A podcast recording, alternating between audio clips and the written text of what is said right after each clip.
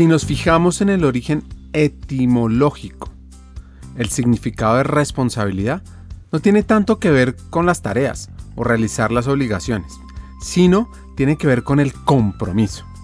Convertirse en una persona responsable entonces significa ser capaz de tomar decisiones conscientemente, de llevar a cabo conductas que persigan mejorarse a uno mismo o ayudar incluso a los demás. Y lo más importante, una persona responsable acepta las consecuencias de sus propios actos y de sus propias decisiones. Nuestro invitado de hoy se llama Diego Salazar. Él se desempeña como vicepresidente de Recursos Humanos y Sostenibilidad para el Grupo Manuelita, una organización que está enfocada en el agro. Podríamos decir que es agroindustrial, que está diversificada en ese mundo y además es una multilatina de origen colombiano. Hackers del Talento, más que un podcast, es una comunidad una comunidad que aprende a partir de las historias de CEOs, de líderes de talento humano, de influenciadores y pensadores, donde ellos nos comparten sus aprendizajes, sus historias de vida, para que juntos humanicemos las compañías en América Latina. Disfruten el episodio.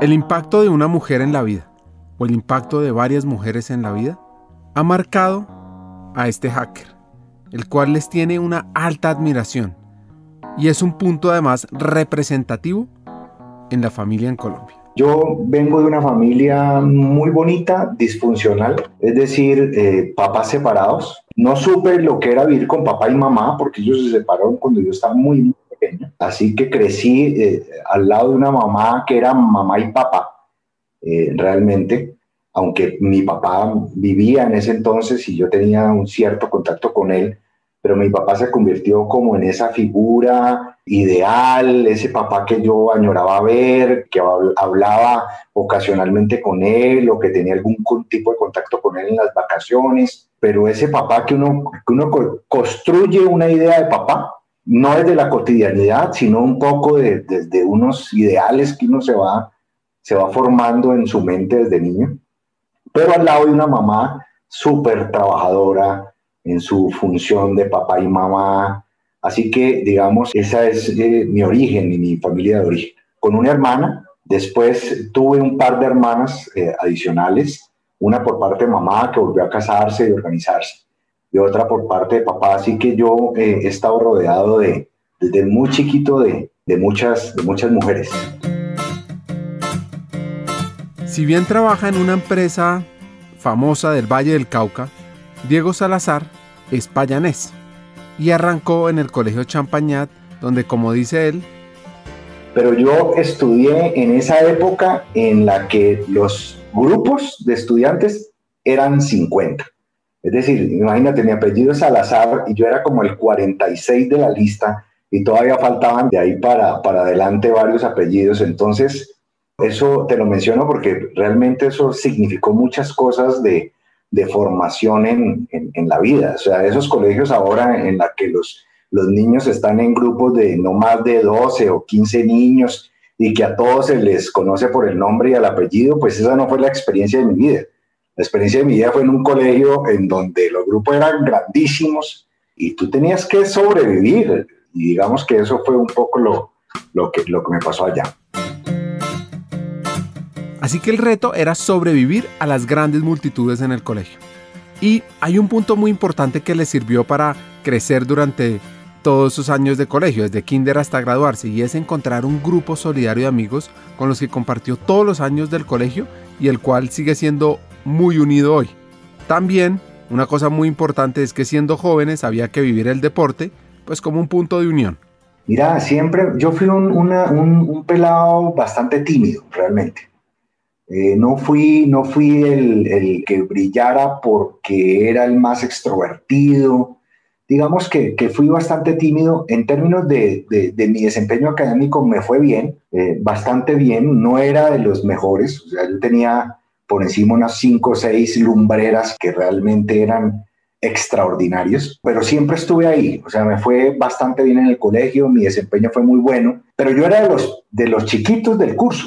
Imagínate, yo me gradué de 16 años yo tenía, yo tenía compañeros del colegio que, que cuando yo me, me transporto mentalmente a esa época, yo recuerdo que yo a esos compañeros los veía ya grandes, o sea, con pinta de casados, ya, con bigote y barba, y, yo, y yo era un pelado pues de, los menores del grupo.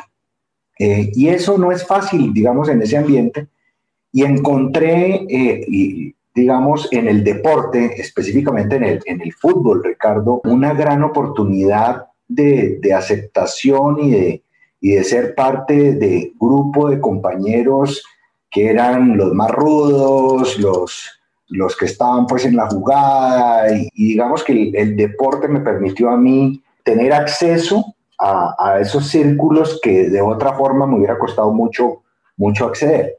Con la fortuna de que terminé siendo un buen futbolista, o sea, lo hacía muy bien, apasionadísimo por el fútbol de mediocampista, eh, lo hacía muy bien, muy bien. De hecho, eh, me adelanto un poquito, hasta en la universidad jugué mucho fútbol. Cuando empecé a trabajar jugué mucho fútbol y dejé de jugar fútbol porque las rodillas ya no me dieron más. Quiero hacer una reflexión. Malcolm Gladwell en su libro Blink muestra cómo la edad a la cual uno entra en el colegio puede ser un factor determinante del éxito en dos variables. Si uno es de los grandes del curso, es más probable que uno le vaya mejor en la vida. ¿Y por qué? Porque uno tiene una ventaja frente a los otros niños. Ahora, los otros niños, los que son los más chiquitos, entran a una dualidad. Los que logran acelerar esa curva de aprendizaje, logra también que les vaya muy bien en la vida. Entonces, siguiendo la historia de vida de este payanés con tan solo 16 años, debe decidir qué estudiar. Imagínense ustedes a esa edad. ¿Qué estaban haciendo a los 16 años para pensar un poco, bueno, cómo voy a tomar esa decisión tan importante? Y pues la verdad tuvo que cambiar.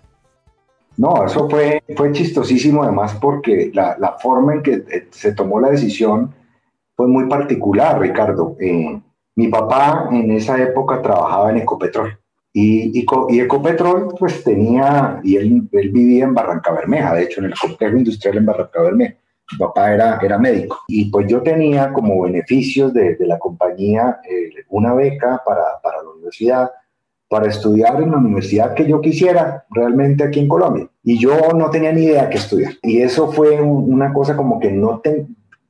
se pasó por, por, por la cabeza ser veterinario. Mi papá era médico y entonces a mí me apasionaba esos temas como de la medicina, además porque yo veía, yo veía a mi papá como una, una figura, como a seguir, un modelo a seguir, pero él se ocupó como de desencantarme con la medicina y siempre me, me, decía cosas que me ponían a pensar. Y yo recuerdo con un gran amigo del colegio que aún sigue siendo uno de mis mejores amigos y más cercanos, le dije, oíste Hernán, ¿y qué es lo que vamos a hacer? Ya hay que ir decidiendo, ya nos vamos a graduar.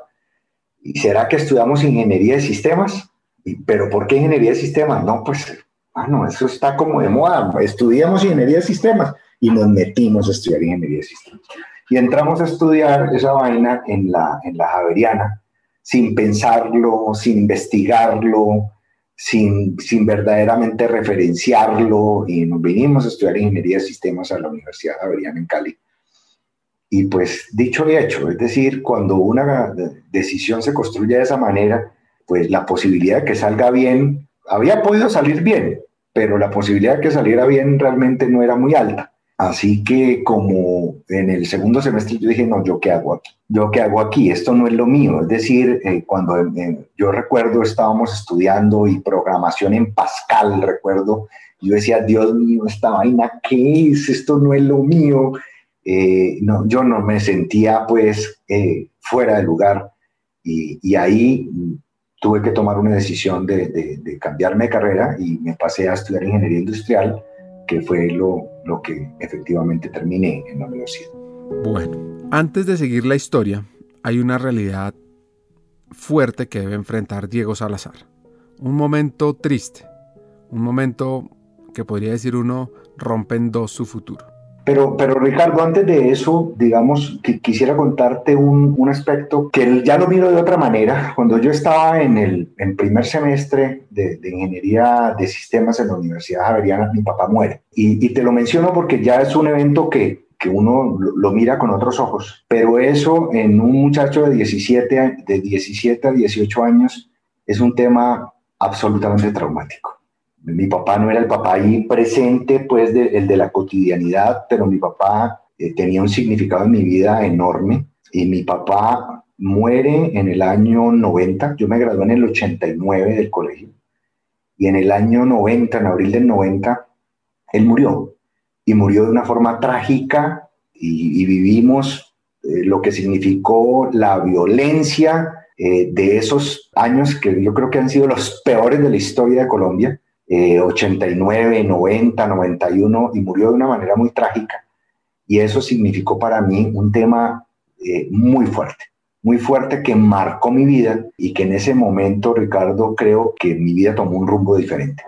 Es decir, eso fue una aterrizada, aterrizada brutal en términos como de, de apropiarse de, tu vida y decir, bueno, ya no, no tengo a mi papá, eh, mi mamá lucha por mí y me ayuda, pero realmente quien, quien, quien financiaba mis estudios, quien me apoyaba, quien, quien lo veía como el modelo a seguir era mi papá y yo, esa aterrizada forzosa fue brutal. Eso significó a muy temprana edad decir, viejo, o sea, aquí estás tú, eres el hermano mayor y bueno, ¿qué vas a hacer de tu vida? Y para mí ahí, digamos, comenzó, ese fue un punto de quiebre de, de mi historia muy difícil, pero que me, me, formó, o sea, que de alguna u otra manera fue, fue un acelerador de, de, muchas cosas en mi vida y quizás ahora, ahora te las explico, pero yo empecé a vivir cosas muy tempranamente en mi vida, quizás mucho más que, que, que el promedio de la gente.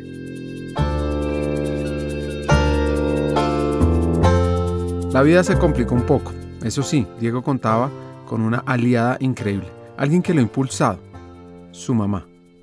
Y luego también llegaría un poco temprano su inspiración. No, pues esa historia fue muy, muy difícil, porque esa historia fue un momento en donde yo dije, yo recuerdo que en la Javeriana en esa época era pequeña, realmente comparado con el campus que soy. Tan pequeña era que, que eso parecía un colegio. Recuerdo que me fue a buscar la secretaria académica de la universidad, el decano de esa época de la Facultad de Ingeniería, eh, me buscaron, me encontraron en un salón, me avisaron, bueno, todo, toda la parte trágica del asunto y después de superar, digamos, ese momento, fue como empezar a, pensar, bueno, ¿yo qué voy a hacer? Eh, me, me, voy a salir de la universidad o me voy para, para Popayán de nuevo? ¿Qué hago? O sea, realmente ese fue un momento de crisis bien complejo. Eh, mi mamá fue ahí una plataforma, como lo ha sido toda la vida realmente y, mi mamá me impulsó a, seguir adelante. Y a partir de ahí, si bien yo tenía la beca de, de Ecopetrol todavía activa, pues, pues la vida se complicó, eh, Ricardo, porque desde el punto de vista económico la vida se complicó, o sea, ya el hecho de estar eh, estudiando por fuera, viviendo en Cali, eh, sostenerme en Cali, eso significaba pues para mi mamá un esfuerzo enorme eso para uno en ese momento de la vida dice, bueno, ahora sí vamos a ponernos en serio a, estudiar, esto vamos a sacar adelante. Y empezó en mí el afán de graduarme de la universidad. Y, apenas empezando, como en segundo o tercer semestre, yo ya dije, bueno, eh, lo, lo, que tiene que pasar con la universidad es que esto tiene que pasar rápido, porque, porque realmente tengo que terminar y tengo que ponerme a trabajar. Y empecé a sentir el afán por, por ser productivo y por, por encargarme de mi vida, porque yo sabía que no podía ser una carga para mi mamá. Entonces, eso cambió mi experiencia en la universidad completamente. De ahí para adelante la, la, universidad empezó a transcurrir muy, muy bien, tuve muy buenos amigos, muy buenos compañeros, entre el fútbol, el colegio. Y hay otro evento también que es importantísimo en mi vida, Ricardo, y es que me conseguí una novia payanesa. Entonces yo tenía que ir a, y yo iba a visitar la Popayán y, esa, y yo estaba pues en un enamoramiento eh, terrible. Y cuando estaba yo más o menos en un, el séptimo semestre, mi novia quedó embarazada.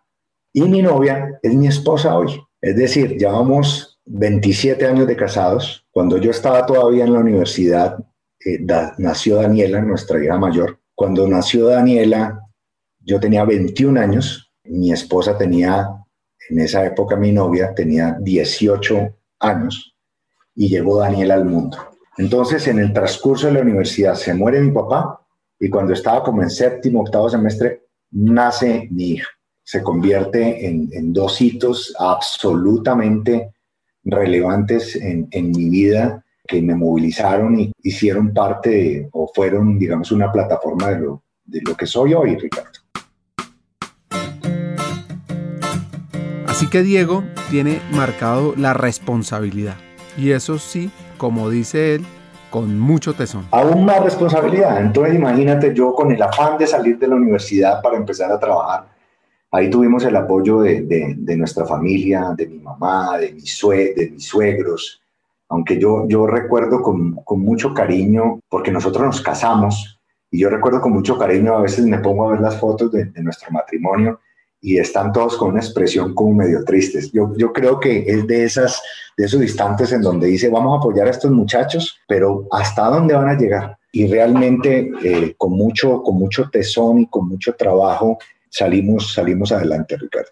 La universidad termina con muchos afanes de, de, salir. Mi esposa entra a estudiar en la, eh, estaba también en la universidad, ella es psicóloga, y yo me graduó de, de, la universidad por allá en el 96, termino la universidad y me consigo mi primer trabajo y ahí empecé a ser supervisor de producción, empecé en el área de manufactura, eh, trabajando en una empresa que se llama Productos Yupi, que hoy es una empresa grande de, que está en la categoría de snacks y de consumo masivo, y ahí fui supervisor de producción. Y esa fue mi inicio en el, en el mundo laboral.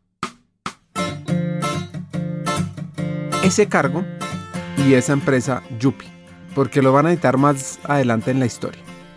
Las opciones para este parayanés pues no eran muchas. A veces hablamos del poder de tener un propósito, un plan de vida, y también muchas veces la vida nos pone obstáculos que no nos dejan llegar tan fácil a ese propósito. Ricardo, yo no tenía opciones.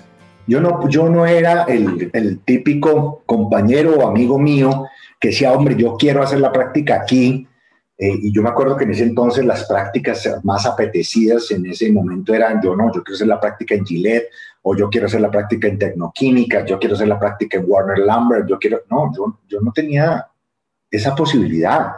Yo, yo tengo que, yo hice la práctica en una empresa súper pequeña, la terminé, y yo tengo que conseguir trabajo en donde me salga el trabajo, porque es que yo necesito trabajar. Entonces eso no fue, no fue como, como una, un proceso de, de, escogencia, sino es, viejo, tú tienes que trabajar donde, donde, donde te salga.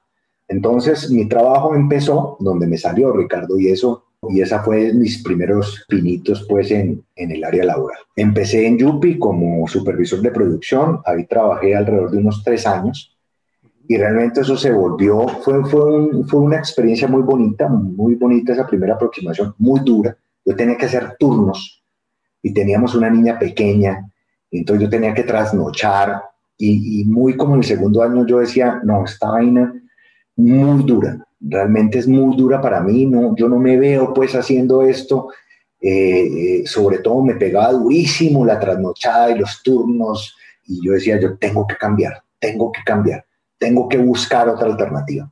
Y ahí, saliendo de Yupi, llego a una empresa que en esa época se llamaba EPSA, que hoy es el, el que, hoy es, que hoy es Celsia, aquí en el Valle del Cauca, exactamente, y entro a trabajar en el área de recursos humanos y esa fue mi llegada al área de Cada historia en este podcast tiene dos componentes. La primera es entender el proceso de crecimiento y evolución del hacker. Y la segunda, cómo impactar el talento, el área, la estrategia de la compañía y cómo aumentar la humanización. Esta fue su historia de crecimiento. En el siguiente episodio aprende cómo hackear el talento.